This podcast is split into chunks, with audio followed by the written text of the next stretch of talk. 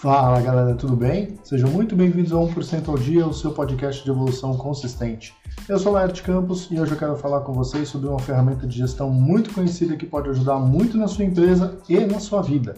Sim, na sua vida também. Como sempre, eu trago ferramentas aqui que podem ser usadas nos dois lugares. Bom, vamos parar de enrolação, vamos direto para o assunto. Pessoal, todas as ferramentas que eu trago aqui no canal são muito conhecidas nas empresas, mas normalmente são pouco usadas na vida pessoal. Isso acaba sendo um erro. Vamos pensar, se funciona na empresa, por que, que não vai funcionar na vida? E funciona, funciona muito bem. A ferramenta que eu quero trazer hoje se chama 5W2H. Eu trabalhei com ela há muito tempo, mas reconheço que hoje eu não tenho usado mais. Mas depois que eu revisitei alguns materiais a respeito, eu me peguei pensando por que, que eu parei de usar, porque ela vai ajudar muito na minha vida e também no meu trabalho. Mas antes de eu começar a falar desse conteúdo, eu quero dizer que esse vídeo foi pedido por uma pessoa muito especial, a Janaína Vilela, que a gente trabalhou junto há muitos anos. Ela é uma profissional e uma gestora excepcional, e por isso, quando ela me pediu algum material a respeito dessa técnica, eu nem pestanejei. Eu simplesmente disse que faria. Então, Jana, esse vídeo é para você. Bom, voltando ao assunto, hoje a gente vai falar do 5W2H.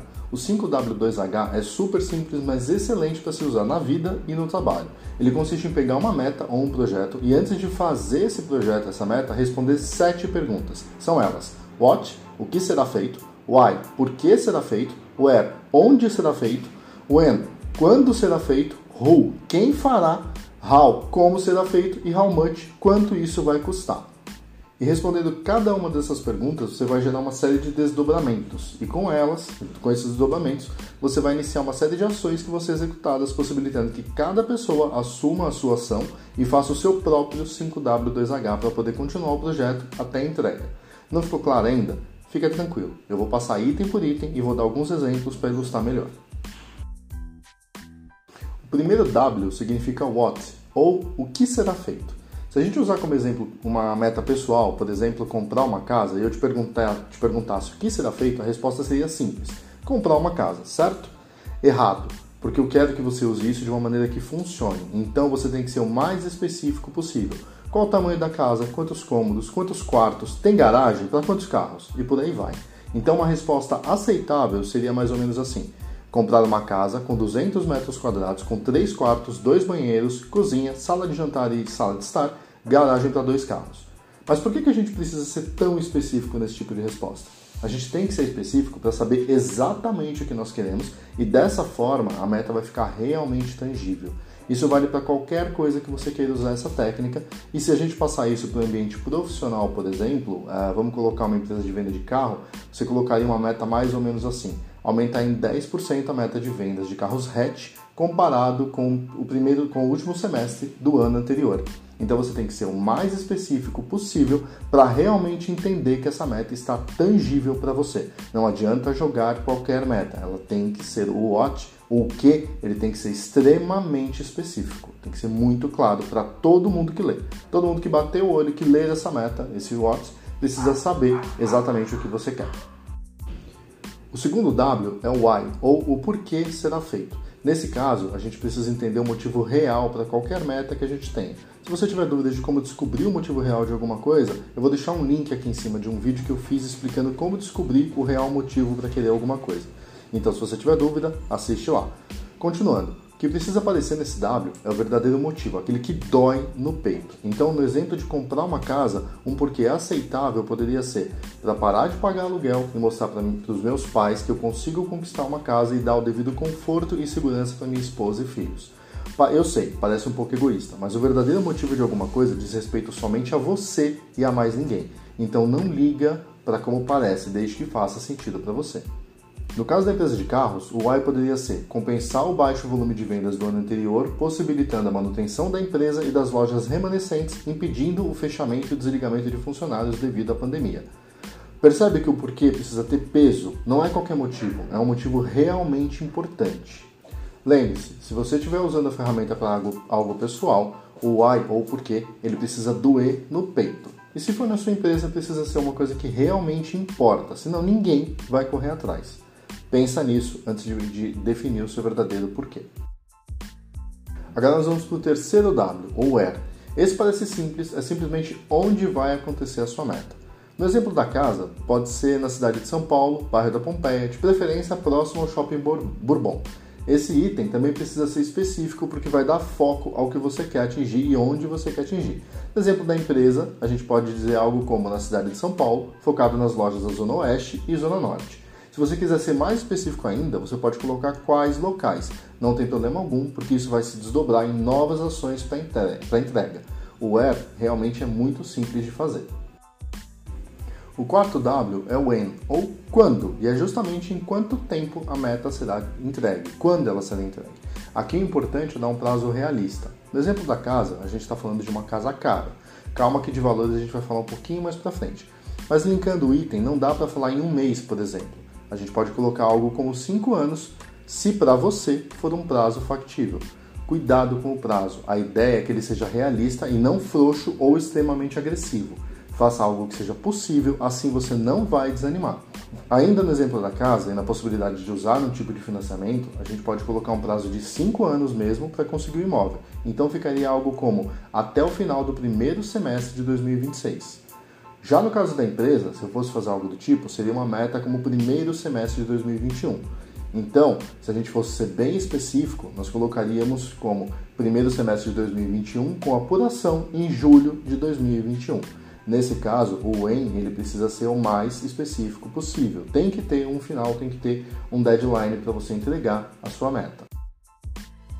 O quinto W é o who, ou quem fará a sua meta, quem fará essa atividade. Essa é a de nomear as partes envolvidas no projeto, seja ele pessoal ou profissional. No exemplo da casa, a gente pode colocar a família, mas o legal mesmo é nomear as pessoas, porque cada envolvido na meta pode dar sua contribuição em maior ou menor grau.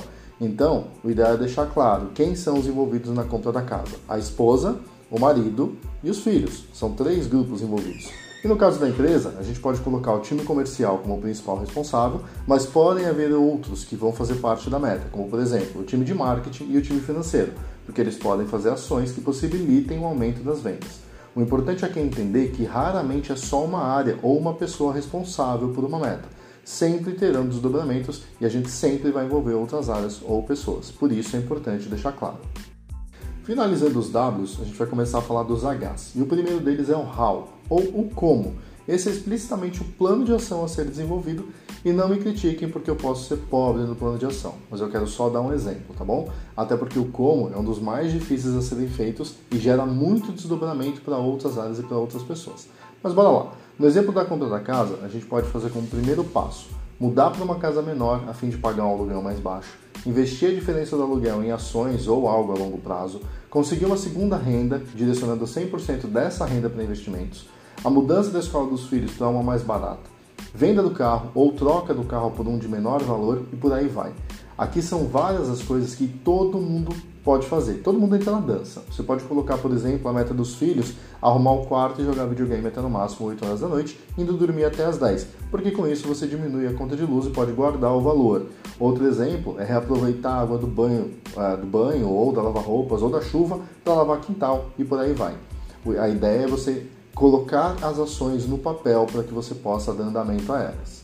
Já no caso da empresa, a gente pode fazer algo como realizar uma campanha de vendas interna, negociar com as financeiras alguma promoção exclusiva para os clientes das lojas, das lojas, gerar uma nova tabela de desconto e de financiamentos e fazer um feirão de carros. Por aí vai, é só fazer uma série de ações. Como não é minha área de atuação, eu não sei como criar esse tipo de coisa no detalhe, mas acho que você entendeu que você precisa criar ações e pode envolver outras áreas para isso. A ideia é colocar realmente quais são as ações possíveis e colocar também os donos delas.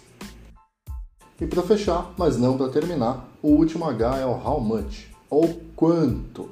Aqui normalmente a gente vai falar de valores. No caso da casa, a gente pode colocar como um valor de venda de um milhão, um milhão e meio de reais, mais taxas IPTU, custo de mudança, compra de novos móveis e por aí vai.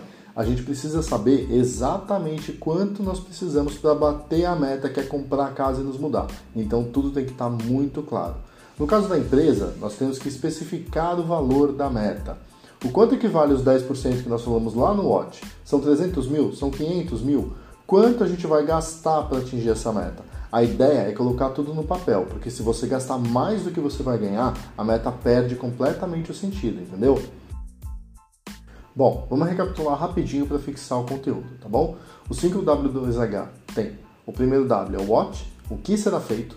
O segundo, why, por que será feito. Terceiro, when, quando será feito, qual é o prazo para entrega. Where, onde será feito. Who, que é o quinto, quem irá fazer. Aí o primeiro H é o how, como será feito, aqui são todas as atividades. E how much, qual o custo e a meta em valores para você poder chegar e entregar o que você quer.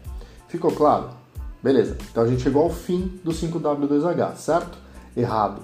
Errado porque aqui nós estamos fazendo só o primeiro nível, a gente não fez o desdobramento das ações. Como as ações envolvem outras áreas e pessoas, a gente precisa que esses envolvidos gerem o 5W2H deles. Assim a engrenagem vai gerar e tudo vai dar certo no final.